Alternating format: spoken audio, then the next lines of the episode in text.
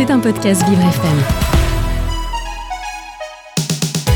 Fermez les yeux et écoutez Vivre dans le noir avec Frédéric Cloteau. Bonjour Tiffany. Bonjour Frédéric. Alors aujourd'hui, on va partir même dans le noir, dans une balade imaginaire, je le sens, parce qu'il a une imagination plus que débordante. Si je vous parle du zèbre, ça vous dit quelque chose Hmm, noir à rayures euh, blanches Alors ou pas, exactement, là il va être euh, plutôt euh, brun et, et il va arriver en chair et en os et il n'aura pas de rayures et il n'aura pas quatre pattes.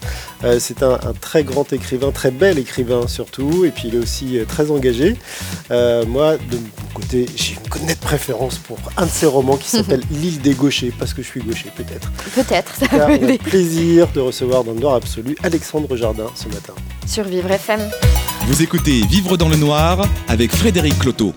Bonjour Alexandre Jardin. Bonjour, puisque je suis dans l'espace, j'ai perdu toute notion de la pesanteur. Dans le noir absolu. Oui, Euh, vous êtes romancier, et on ne va pas l'apprendre à qui que ce soit. Vous êtes euh, réalisateur, scénariste, mais vous êtes surtout et beaucoup un homme euh, engagé. Et vous avez voulu euh, vous engager même politiquement en, en émettant l'idée d'être candidat à la présidentielle en, en 2017. Et puis régulièrement sur les réseaux sociaux notamment, vous publiez des choses qui tendent à montrer que vous ne comprenez pas l'espèce de non-révolte, parfois des maires face à à une, bureaucratie euh, très pesante, et puis à ceux qui sont usés euh, par la vie et qui ne se, révoltent pas. Est-ce que là, ce qui se passe en ce moment, grève à répétition, manifestation, et puis ces bruits de casserole, euh, c'est une forme de révolte pour vous? Est-ce que c'est la bonne révolte, surtout? Non, c'est pas du tout la bonne révolte, parce qu'elle est, elle est ponctuelle sur un point. J'ai l'impression que on a en permanence des problèmes de système qui, qui- des, effets et que, au fond, les, gens s'énervent sur les effets et non pas sur, les systèmes qui produisent ça. Et, on, a clairement, on est à la fin d'un- système hyper centralisé, hyper bureaucratisé, euh, qui donne à l'administration de notre pays un pouvoir totalement dingue, et, et- et qui, et qui à chaque fois essaye de, de régler la totalité de nos problèmes à travers le, le prisme de ces, de ces méthodes, qui sont en général normatives, centralisées, euh, forcément bureaucratiques, donc contrôlantes, et qui surtout prétend avoir raison. Et descendante Oui, voilà.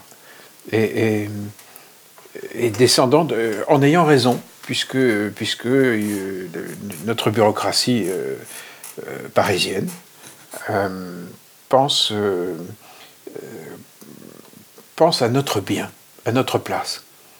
Et, en fait, je crois que l'être humain devient fou dès qu'il pense le bien des autres.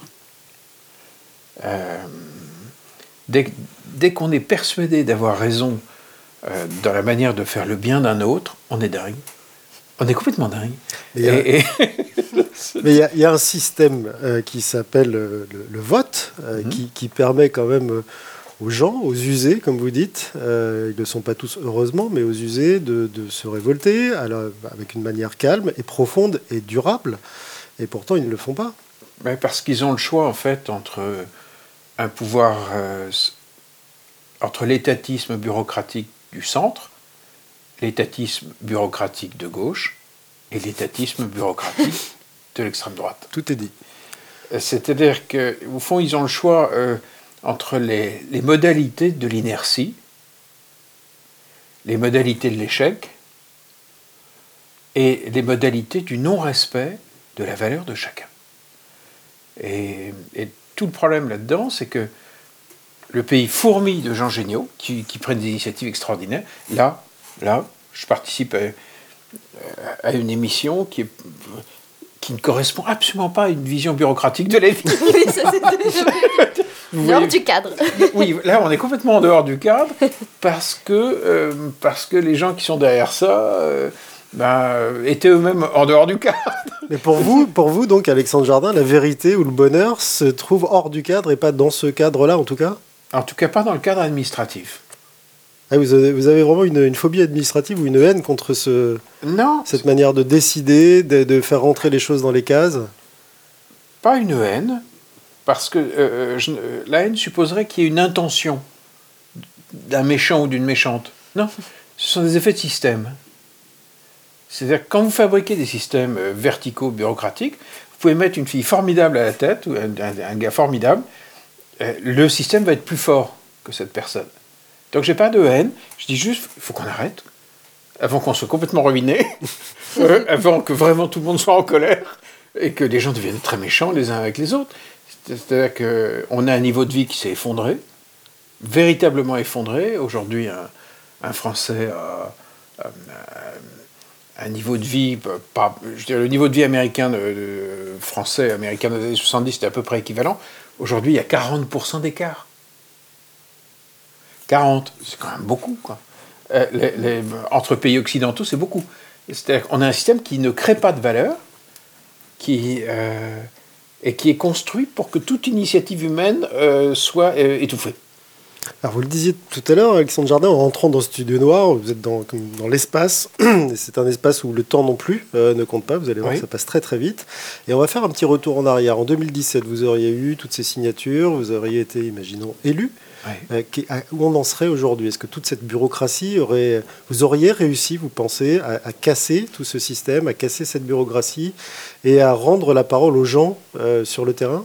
Alors, soit je n'aurais pas été élu et j'aurais pu négocier en position de force avec les étatistes de véritables réformes de décentralisation effective, réelle, de véritables possibilités pour le pays de compter pendant les cinq ans et non pas tous les cinq ans.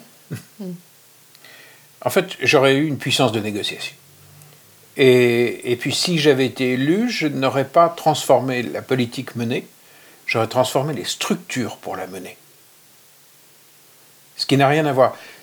C'est-à-dire qu'au fond, si vous pensez qu'il suffit d'avoir un bon président ou une bonne présidente au sommet d'un système inefficace, je crois que vous êtes dingue. Vous êtes réellement dingue. Euh, parce que vous, ne pouvez pas être plus fort qu'un système. Ah, sauf si vous remettez en question ce système-là. C'est-à-dire, au fond, on va parler clair, euh, les grands organes qui maintiennent l'ordre juridique euh, étatique, le Conseil d'État, tout ça. Si vous remettez en question la structure même de la loi de finances française, qui, qui renvoie tous les arbitrages à, à- à quatre personnes dans un bureau à Paris, euh, en Suisse, tous les arbitrages ont lieu au niveau du canton. Le fédéral a fait très très peu d'arbitrages. Euh, moyennant quoi, ils n'ont pas de chômage des jeunes parce qu'ils s'occupent de leurs enfants, ils leur trouvent des jobs. Euh, parce que l'être humain, quand il prend une décision non bureaucratique, ben, il réfléchit. Et surtout de proximité, il fait très attention à la décision qu'il prend ou qu'elle prend, parce que on- à ce moment-là, on vit avec cette décision. Il y a eu des candidats qui euh, avaient des idées qui ressemblaient aux vôtres? Non. Donc tout le monde veut s'installer dans ce système inefficace pour en être à la tête, en fait. Je pense que c'est surtout que tout le monde ne connaît que ça. C'est-à-dire qu'on a fini par persuader les gens qui nous écoutent que c'était un système normal, que la verticalité était quelque chose de normal. Alors que si vous regardez en Europe, les Allemands marchent mieux, sont décentralisés, l'Espagne c'est décentralisé, l'Italie c'est décentralisé, la Suisse est décentralisée, la Hollande l'est, l'Angleterre l'est. Il reste que les 66 millions d'héritiers de l'Église. Notre Vertical. bastion de l'Église et, de la- et de la- et de la monarchie. qui ont remplacé l'Église et la monarchie verticale par la folie du- de la verticalité française. Et dans un système euh, suisse, s'il y a une politique éducative que vous trouvez pas très mal, pas très astucieuse, plutôt mal foutue, ben vous pouvez virer à l'élection suivante.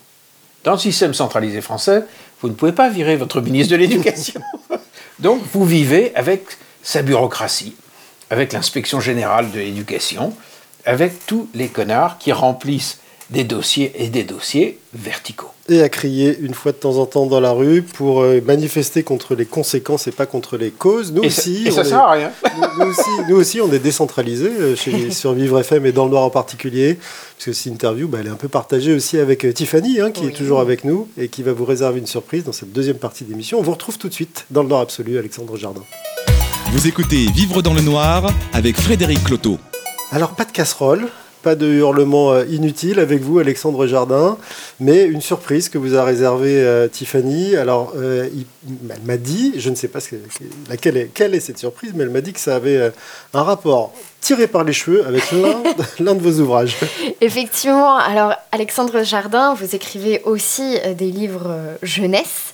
Je me suis inspirée l'un d'entre eux, en tout cas d'un des titres qui m'a tout de suite beaucoup parlé, euh, c'est les coloriers. Ah. Euh, les coloriers, ça évoque forcément la couleur et euh, bah, pour ma part, moi je n'ai aucune vision des couleurs. Je vis dans un monde sans couleurs. Or, les coloriers parlent d'un monde sans adultes. Euh, donc j'ai eu envie d'aller dans l'enfance aujourd'hui et vous proposer un jeu du coup vu qu'on est allé d'un coup entre enfants voilà dans le noir Ah. absolu on modifie un peu les choses On est Je des vous coloriers sans couleur. exactement ça c'est beau je vais vous proposer un petit jeu de comparaison Euh, ça va être quelque chose de gustatif je vous mets deux petites assiettes en face de vous devant vo- de votre verre d'eau. Frédéric je vous passe la même petite Génial, j'y ai expérience droit aujourd'hui- aujourd'hui. et oui Merci. donc première assiette voilà à droite Voilà, et J'ai un gauche verre aussi, c'est un peu le bazar. là. Attendez, poussez votre verre, Ah, parce ça y que est, sinon c'est on bon. aura encore un, un- un petit accident. Donc D'accord. le jeu sera de comparer euh, ces deux éléments. Je vous dis pas tout de suite ce que c'est, ça sera à vous de, les définir au vu du toucher, de l'odeur, du goût.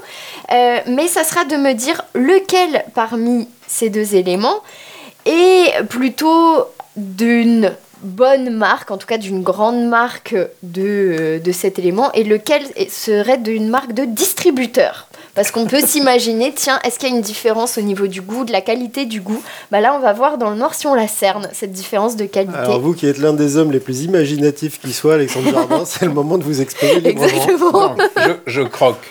Je vous en prie. Celui de gauche ou celui de droite celui, de gauche. De gauche en premier, très bien. Allez, je fais pareil. Sucré, salé. A priori, ça croque. C'est sucré. Sucré, Il y a un peu d'anis au fond. ok.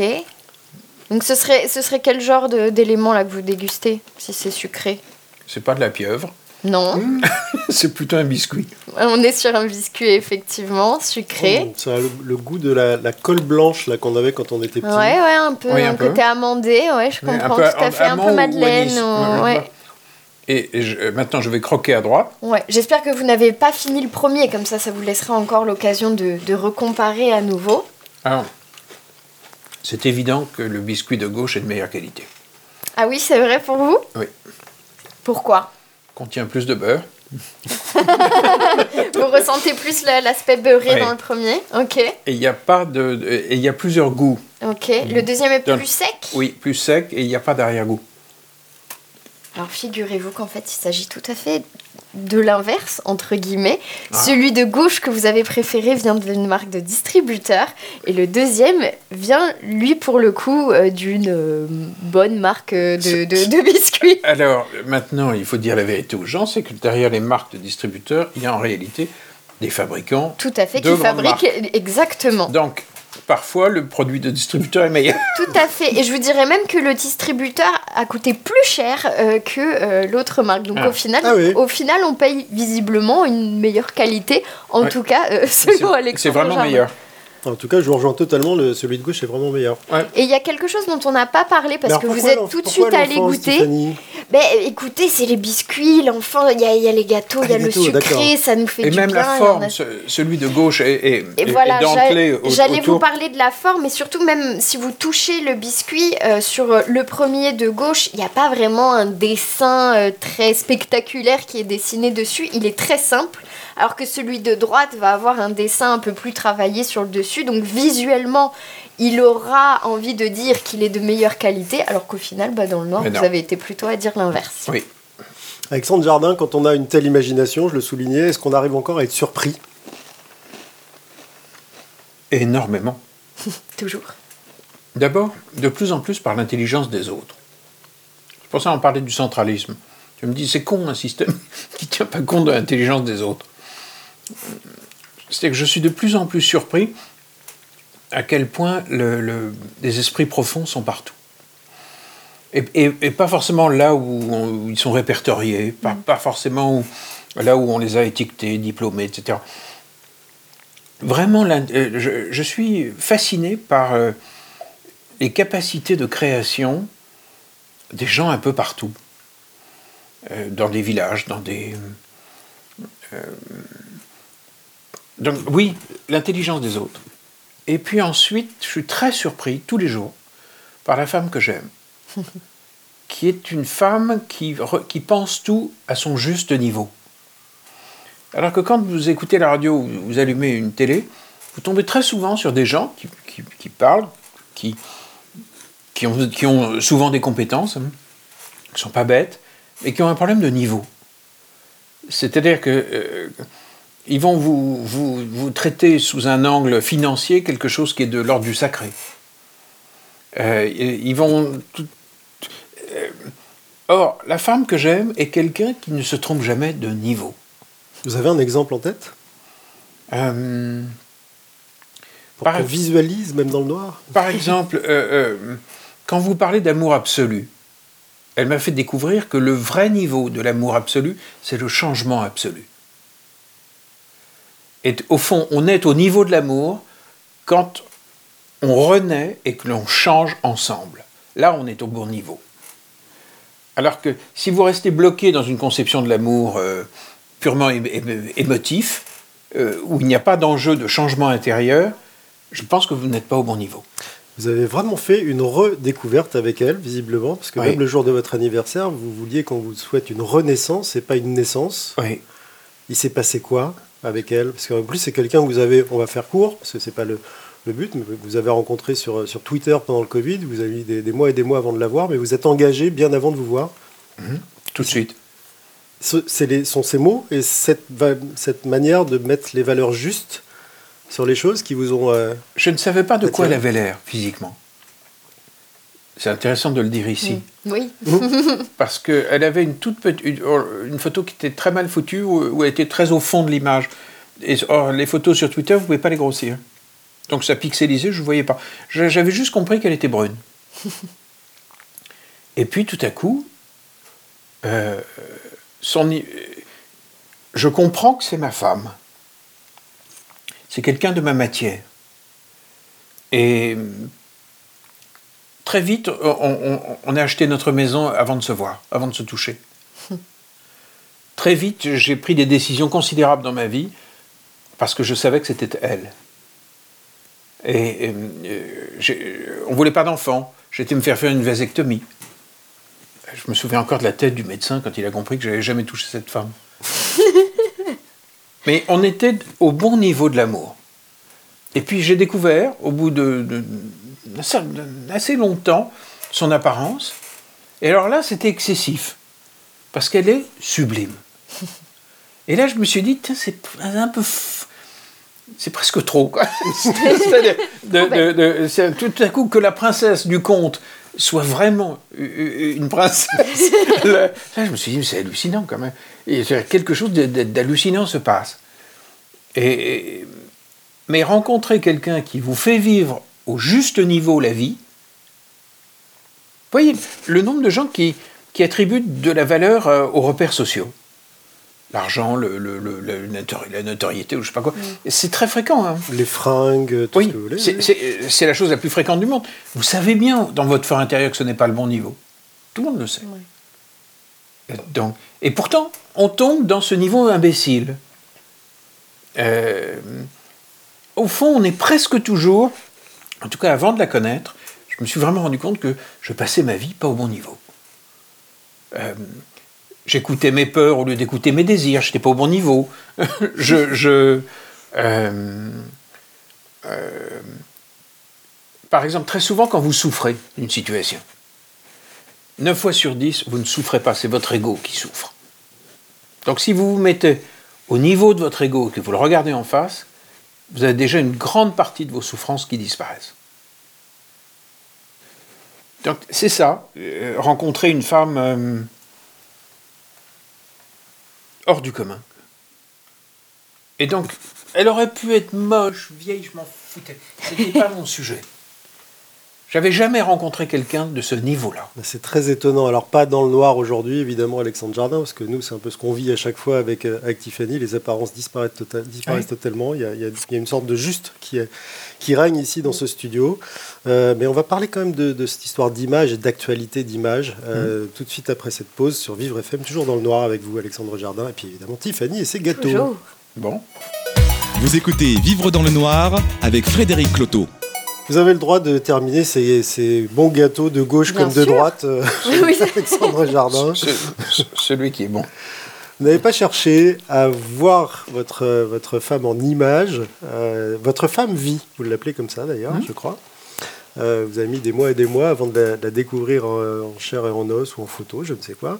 Aujourd'hui, euh, la première chose à laquelle tout le monde s'attache, c'est d'abord l'image. Quand on regarde, alors là, Twitter n'en est pas un, mais des, sites de rencontres ou des applications de rencontres, ça commence par l'image avant d'avoir un texte. Et puis, tout le monde est très attaché à l'image instantanée avec toutes ces applis TikTok, Instagram sur lesquelles tout le monde se met en scène. Comment vous expliquez que cette tendance-là euh, soit aujourd'hui quasiment exclusive? C'est-à-dire que des gens comme vous sont d'une rareté incroyable.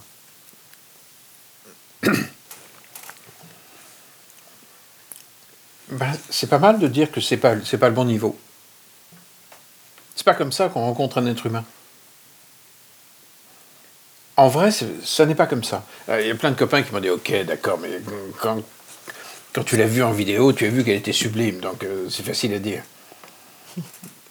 Je, je crois pas. Je, je la désirais physiquement sans l'avoir vue. Je trouvais qu'elle était le comble de la féminité. Mais aujourd'hui, c'est pas la norme. Les gens commencent par se mettre en scène, par se voir, par chercher à se voir ou à se montrer, avant de comprendre où est euh, justement la, juste valeur des choses. C'est peut-être pour ça qu'ils sont malheureux. Mais je pense sincèrement que ce que vous décrivez, ça, génère beaucoup de malheur. Au fond, vivre pas au bon niveau, ça génère beaucoup de malheur. Alors que quand vous êtes au vrai niveau, qui est en général le niveau du cœur, le niveau du sacré, le niveau du, de, de ce qui vous nourrit véritablement, quoi. Mais vous allez bien. Vous n'êtes pas malade. Vous, vous bouffez ce qu'il faut. Et c'est votre cas. Je suis en train de perdre beaucoup de poids. Mais naturellement. Sans me forcer. Pas pour coller à une image, mais pour être euh, dans une très grande forme. Donc quand vous parlez de bon niveau, c'est vraiment le juste niveau que vous trouvez naturellement en tout. C'est pas uniquement euh, dans la relation amoureuse ou dans les Dans écrits ou dans. Mais c'est ça un grand amour. hein. Euh, C'est quelque chose qui, qui- qui vous met en amour avec la vie. Donc avec à, à peu près tout. Euh,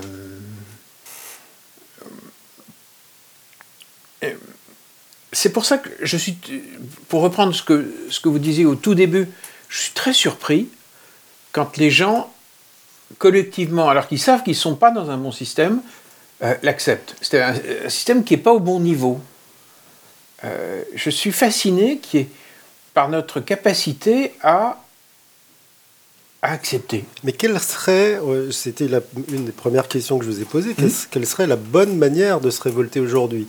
On l'a vu là. euh, La les- non-coopération. Les, les casseroles sont interdites, ça c'est interdit, les rassemblements interdits, Non. la concorde interdite. En fait, à l'instant même où on veut bouger, bon, il y a une loi, il y a une règle qui tombe et on ne peut pas bouger. La non-coopération. J'ai toujours été fasciné par le fait que Gandhi a quand même réussi à foutre dehors les Anglais, sans tirer. Et en maintenant quand même une rel- enfin, en évitant le, bain de sang entre musulmans et, hindous. C'était à peu près impossible. Comment il a fait? Fondamentalement, d'abord, il a toujours été au bon niveau. Ce n'est pas son ego qui parlait. Il a toujours parlé, euh, il n'a jamais été encombré par ça. Et il a décidé à un moment de ne pas coopérer. Et je crois que rien n'est plus puissant. Le jour où, les mairies, aujourd'hui, j'ai posé une question il y a quelque temps à une assemblée de maires. Je leur ai, je leur ai demandé est-ce que vous êtes dans la légalité? Ils ont tous ri. Le système normatif, le système légal français est tel que vous ne pouvez pas être maire, c'est-à-dire le premier magistrat de votre commune. Et être dans les règles. Oui, c'est- c'est impossible. Euh, Pour une raison simple, c'est que la, la- la technocratie a, inventé tellement de règles qu'elles ne sont pas compatibles. Ce qu'on appelle le millefeuille de loi qui Oui. s'accumulent les unes après les autres et qui ne tiennent pas compte les unes des autres. Et elles ne sont pas compatibles. Euh, vous avez une loi qui dit que chaque commune doit avoir 20% de logements sociaux. Puis après, vous avez d'autres lois qui font que, en pratique, vous ne disposez pas de votre foncier. Donc Alors- vous êtes dans l'incapacité. Alors la non-coopération, dans le cadre des maires, ça prendrait quelle forme Ou ça prend quelle forme peut-être déjà Vous l'avez peut-être vu? Très simple. Ne renvoyez aucun document à aucune administration. Le temps que on remette à plat, entre adultes, quelque chose de cohérent, de respectueux pour les gens qui se sont engagés. C'est-à-dire que l'on reprenne les choses sans nervosité, sans incohérence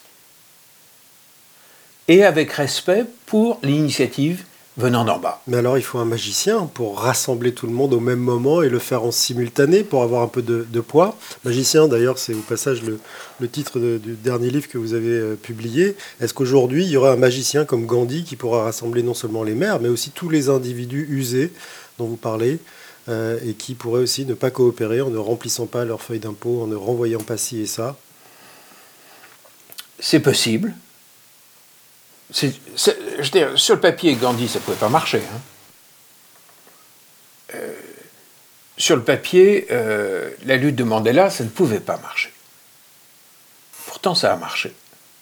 Donc, à un moment, l'espèce, elle a quand même besoin d'aller vers quelque chose qui marche. Donc, j'ai une grande confiance dans le fait qu'à un moment, nous allons nous rééquilibrer, nous Français, parce qu'on ne peut pas vivre perpétuellement dans un déséquilibre constant qui fout tout le monde euh, en colère et en virant président après président. Le- ce n'est pas Macron le problème. Bizarrement, c'était le précédent. Et puis, bizarrement, c'était le précédent. Et bizarrement, c'était le précédent. Donc, si à un moment, nous ne comprenons pas que ce n'est pas le visage du système, mais ce système même qui est qui nie notre valeur. Alors pourquoi ceux qui sont à la tête, là vous parlez de Macron, mais il y en a eu d'autres avant, Oui, et, à chaque fois, et à chaque fois ils ont fait en gros les mêmes choses, ou, Oui. ou pire, ou parfois mieux, euh, pourquoi eux-mêmes n'ont pas ce niveau, vous parlez de niveau, de réflexion, et ne se disent pas, bah, moi je vais justement changer ce système? Alors d'abord, aucun ne le veut. Et aucun ne l'a voulu. C'est leur monde, c'est leur monde mental. Donc, il n'y a pas de haine à avoir. Quand quelqu'un vit dans un monde mental, il croit que c'est normal.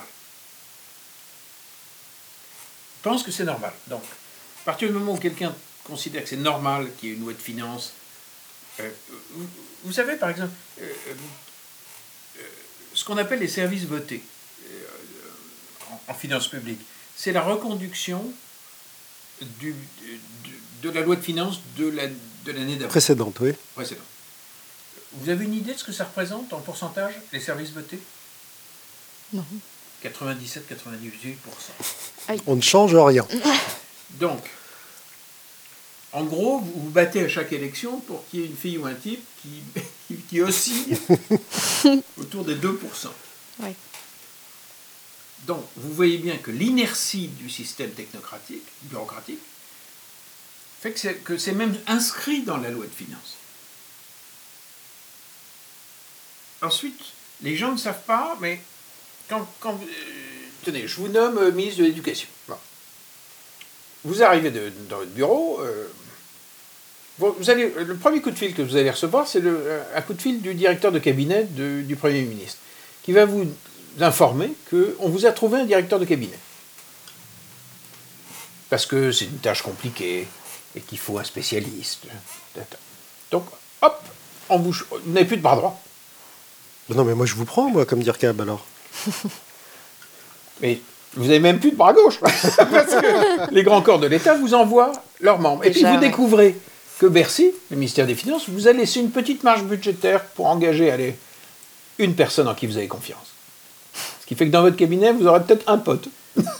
les autres auront leur carrière gérée par les grands corps de l'État. Et, puis, alors, ces gens, les directeurs de cabinet, ils se réunissent le mardi.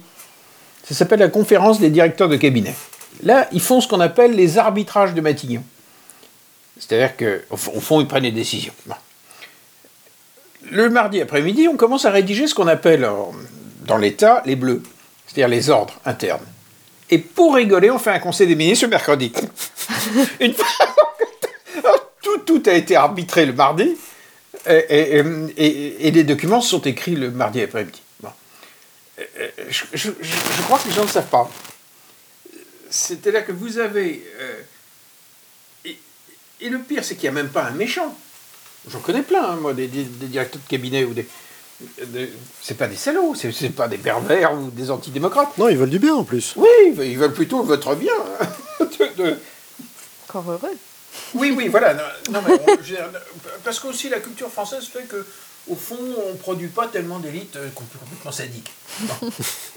de, c'est pas la culture militaire interne de l'armée russe. on, est un peu plus calme. Mais on est plus calme depuis des siècles. Mais ça aboutit à ça. Bref, c'est la folie. C'est de la folie. Et c'est de la routine. Et donc, si on ne bloque pas à un moment par une non-coopération paisible, sans agressivité, en arrêtant de dire qu'il y aurait des salauds quelque part, malheureusement, c'est plus grave que ça. Arrêtons d'alimenter la, machine immuable, en fait. C'est en quelque sorte ce que, ce que vous dites. Euh, et vous, vous le faites aussi euh, sur, sur plein d'échelles. On va en parler dans cette dernière partie de, de Vivre dans le Nord avec vous, Alexandre Jardin. Je voudrais notamment qu'on attire l'attention des, gens qui nous écoutent sur Bleu Blanc Zèbre, mmh. qui est d'abord un nom magique et qui correspond à l'un de, au titre de l'un de vos romans que tout le monde, je pense, connaît, hein, Le Zèbre, euh, et qui justement amène peut-être un changement de routine avec de la diversité. A tout de suite, toujours dans le noir absolu, avec Alexandre Jardin sur Vivre FM. Vous écoutez Vivre dans le noir avec Frédéric Cloteau. Bleu, blanc, zèbre, nous en avons un avec nous dans le Nord Absolu ce matin. Alexandre Jardin, c'est le titre de l'un de vos romans, Le Zèbre. C'est pas, pas, le, pas le seul, mais c'est aussi euh, une partie du nom d'une association, association que vous avez euh, créée, un peu d'ailleurs avant de décider de vous présenter à l'élection présidentielle, je crois. Euh, Bleu, blanc, zèbre, histoire d'apporter non seulement de la diversité, mais aussi de faire émerger des, des idées, des actions euh, du terroir, en fait, du, terrain, et pas, euh, pas géré par les, machines. Moi, quand vous parliez, j'imaginais des, sortes d'énormes rouages là, qui étaient en train de tourner et euh, qui ne pouvaient pas bouger et qui ne pouvaient pas voilà, ni revenir en arrière, ni aller sur le côté, mais toujours dans le même sens et toujours au même rythme. Et là, le blanc zèbre, vous éclatez un peu le modèle. L'idée à l'origine de cette association, c'était de repérer les gens qui prenaient un vrai problème, et qui avait trouvé une solution et qui l'avait réalisée. De manière à localiser non pas une idée, mais une équipe capable de le faire. Des faiseux. Oui. Parce que, au fond, quand vous gouvernez, quand vous avez une bonne idée, la, question de l'exécution va être fondamentale. Vous pouvez avoir une super idée si vous avez des nuls pour, pour, le, pour le mettre en œuvre. ça ne sera pas. Non, non ça, voilà, il ne se passera rien en fait. Donc je, me suis dit qu'il fallait localiser pas des idées, mais des actions qui présentent une équipe qui est capable d'atteindre des objectifs déjà atteints. voilà. Et non pas une promesse d'objectif. Et on a trouvé, euh, je ne sais plus combien il y en a sur la plateforme aujourd'hui, il y en a plus de 300. Des gens qui prennent un problème, qui se disent euh, on fait quoi lundi Et qui l'ont fait. Et on en a trouvé dans tous les domaines et dans toute forme de structure. C'est que je me fiche intégralement de savoir si c'est une entreprise, une administration, euh, du, parapublic, du public, du, de l'associatif, du mutualiste, je m'en fous. Ce qui m'intéresse, de l'individu, de l'individu aussi. Oui, ou l'individu. Euh, ce qui m'intéresse, c'est de savoir si ça marche. Euh, par, exemple, vous avez des systèmes parapublics comme Territoire Zéro Chômeur, très intelligent. euh, pour remettre au boulot des, des, gens extrêmement cassés. Vous avez un truc qui s'appelle Ciel Bleu, S-I-E-L. C'est né de, de, de, gens extraordinaires, des Alsaciens, des profs, des profs de gym au départ, qui se sont dit on va reprendre la maîtrise des dépenses de la Sécu en, en, en créant des programmes euh, de gymnastique ciblés pour euh, réduire les dépenses de, des pathologies les plus chères. Alors, par exemple, ils ont un programme assez génial qui marche dans les maisons de retraite pour éviter que les vieux tombent. Le fait que les vieux tombent dans les maisons de retraite, c'est, ça, correspond à un gouffre financier. Ils se cassent, ils sont très mal, il faut leur changer des hanches, enfin, c'est catastrophique. Quand, le programme de Ciel Bleu s'installe dans une, euh, maison de retraite, euh, 90% des chutes disparaissent dans l'année. Et en plus, c'est convivial. Et, et l'économie réalisée euh, pour les deniers publics est absolument considérable. Et l'idée géniale que vous avez eue avec Bleu Blanc Zeb, c'est de prendre ce genre d'exemple qui est un micro-exemple peut-être dans une ville, à un endroit, mm. qui existe. Par contre, il faut vraiment que la chose existe. Il faut que ça marche. Sinon, ça, mm. si ça ne fonctionne pas, c'est pas bon. Euh, et de l'essaimer, c'est-à-dire de la dupliquer un peu partout en la proposant aussi à ces fameux maires là dont vous disiez qu'ils devraient faire de la, de la résistance. Oui. Et maire, au départ, j'avais pensé qu'on pourrait à un moment le, faire un vrai deal historique avec l'État, mais c'est impossible. Euh, compte tenu de ce que racontait Macron au départ, en, au départ de, de, son histoire, euh, j'ai cru qu'il y aurait une place pour ça, mais en fait, les crânes d'œufs s'en foutent. Et, et, comme euh, la millième version de, du président des crânes d'œufs, au fond, s'en fout, mais la créativité n'a jamais donné, euh, de notre société, n'a jamais donné lieu à des très grands programmes euh, issus du terrain. Ça, c'est profondément ce que je vais porter au moment où je reviendrai à la sphère politique. C'est-à-dire, il faut qu'on arrête de voter des lois. il est complètement surréaliste et dément, mais proche de la démence, de penser qu'agir, c'est voter une loi. Or, toute la vie publique tourne autour de ça. On l'a vu encore récemment. Oui. oui. Mais c'est dément. C'est pas parce que. Une loi, c'est quoi? C'est un, bout de papier. C'est pas une action. Et il y a tellement de lois qui ne sont pas appliquées. Ou pas appliquées, ou tout simplement. C'est pas parce que vous énoncez quelque chose sur du papier que vous saurez comment le faire. Et avec qui, surtout. Il y a une fille géniale qui a monté tout un énorme bastringue euh, qui, qui, qui s'appelle WeMove. Ça sert à quoi? Ils cherchent, ils trouvent des solutions de transport pour les chômeurs longue durée. Quand vous êtes au chômage dans un village depuis longtemps, qu'est-ce que vous faites? Ben, Vous vendez votre bagnole. Et le jour où l'économie redémarre et que vous êtes plâtrier, et qu'il y a un chantier à 30 km, vous n'y allez pas si vous n'avez pas de voiture. WeMove trouve, dans 90% des cas, des solutions de transport accessibles, raisonnablement, euh, à des prix raisonnables, pour les gens qui ne savent pas comment aller bosser c'est un. Oui, Move, on aurait dû, si on avait été dans, dans une république intelligente, alors qu'il y a une équipe qui est aujourd'hui présente sur l'ensemble du territoire et qui a un couteau suisse de solutions opérationnelles, on aurait dû donner les clés à WeMove pour traiter X millions de chômeurs longue durée. Vous n'avez pas besoin de loi pour faire ça. Vous avez juste besoin d'un bon rendez-vous et leur filer un chèque. Un peu d'argent, oui. oui. Oui, mais vous voyez que le gain mais même le gain euh, il est immense. à court terme. Il est immense. Oui, de temps.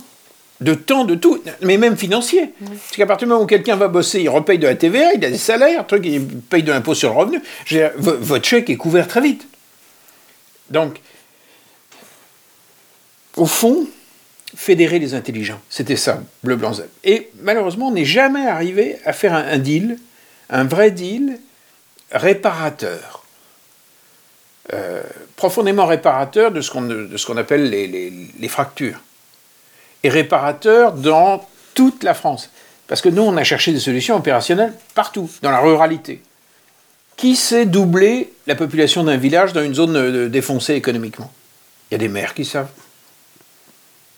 Il y a vraiment des maires qui, qui l'ont fait. Écoutons-les et faisons des deals avec ces gens ils sont crédibles. Or, je vois bien qu'il y a dans le débat public un énorme problème. C'est que quand un politique ou une politique arrive et s'exprime, en dehors de la posture où on est pour, contre et on s'engueule, ce qui sert à rien. Euh, euh, et des promesses et d'éventuelles promesses, je ne sais pas si vous avez remarqué, ils, ne répondent jamais à, ce qui est pour moi le, fond du truc. Comment? Comment? Si, si, on considère que euh, les, OQTF, les, les, ordres de, reconduite euh, dans votre pays d'origine ne sont pas appliqués, ok, pourquoi pas, mais vous faites comment? En vrai, vous faites quoi? Euh, Est-ce qu'il y a quelqu'un qui peut répondre? Non. Vous voyez bien que dans le débat politique, on n'en parle pas. C'est opaque. non, mais pourquoi on n'en parle pas? Parce que si vous faites venir des gens de culture juridique, c'est ça les cabinets, malheureusement. Les gens des grands corps de l'État, ce sont des gens c'est pas des gens d'action, c'est pas des gens qui ont monté des camions pizza. Donc, selon vous, on est orienté obligation et pas solution, et, et, quand elles existent, on ne les voit même pas tellement on est embrigadé dans, les, dans, la, dans la recherche d'empilement de, lois, d'obligations, en se disant qu'on est en train de résoudre le problème. C'est dingue, ils ont, ils ont des principes qui tuent tout. Le principe d'égalité. Si vous pensez qu'une solution, vous allez pouvoir l'appliquer de manière égalitaire sur 100% du territoire, vous ne bougez pas. Je préfère qu'il y ait pour l'instant X% de maisons de retraite qui bénéficient d'un programme ciel bleu, parce que c'est déjà mieux. que rien. Mais oui, c'est mieux que rien. et donc, je préfère euh, qu'on ne se pose pas la question de l'extension égalitaire, si c'est un frein. Ça peut être un objectif, et si c'est un frein, faut, il faut, ce sont des principes qui, enfin, qui sont dangereux pour, nous. Et donc vous reviendrez, vous le dites, euh, à la politique par cette porte-là et pas par une autre, pas, pas par celle du haut? Je pense qu'il va se produire quelque chose de bizarre. Euh, que ce que je voyais comme une crise systémique, en ce moment, vous le voyez bien, est en train de... Ben, ça coince de partout.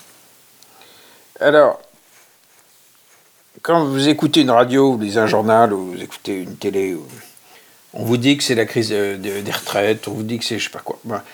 Mais en fait, c'est beaucoup plus global. Donc, il va y avoir un moment de recomposition. Je ne sais pas quelle forme ça va prendre. Mais il est impossible qu'on ne progresse pas. Parce que l'espèce humaine s'en sort toujours. Et si vous regardez les livres d'histoire de France, il y a toujours des creux merdiques.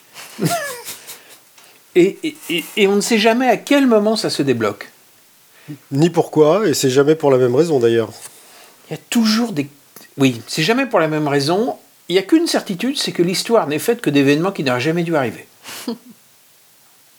Le 11 septembre, le 10 septembre, personne ne sait que ça va arriver. Il y a un an et demi, si je vous avais dit qu'on aurait des scènes de la guerre de 14 en Europe centrale, vous m'auriez pris pour un fou. Si on était à Noël 43 et que je vous disais détendez-vous, il n'y a plus que 6 mois à tenir, après il y aura 30 ans de croissance avec les Beatles, le Bardot et, les comédies avec De Funès. Idem. À Noël 43, vous m'auriez dit non, euh, L'avenir, c'est pas ça. Pourtant, c'est ça qui s'est passé. Éternel optimiste. Parce que parce qu'il y a toujours eu des cycles comme ça. Mhm. Donc moi, je participerai au cycle d'après. Eh ben, ce sera avec grand plaisir qu'on vous recevra quand vous participerez. Euh, on attend aussi impatiemment le, la petite dose d'optimisme, j'espère, que vous allez euh, distiller à partir du 6 septembre, je crois, dans toutes les bonnes librairies, comme on dit, votre prochain roman? Non, non? C'est pas un livre, euh, c'est pas un livre optimiste. Non. Ah, c'est un livre obscur. Non, oui, c'est un livre sur, la partie la plus obscure de ma vie. Mhm. Vraiment, le, plus obscur de l'obscur. Bon. Ben, J'en ai un aussi. On aura parlé d'obscur dans l'obscurité totale. Avec vous, Alexandre Jardin, le temps est déjà passé. Bien. Voilà, merci beaucoup d'avoir participé à cette émission. Vous pouvez emmener les gâteaux pour reprendre quelques, quelques grammes si vous il voulez. Reste, il en reste. Merci Tiffany. On se retrouve la semaine prochaine avec Merci. une nouvelle belle Merci à vous, à vous deux. Merci. C'était un podcast Vivre FM. Si vous avez apprécié ce programme, n'hésitez pas à vous abonner.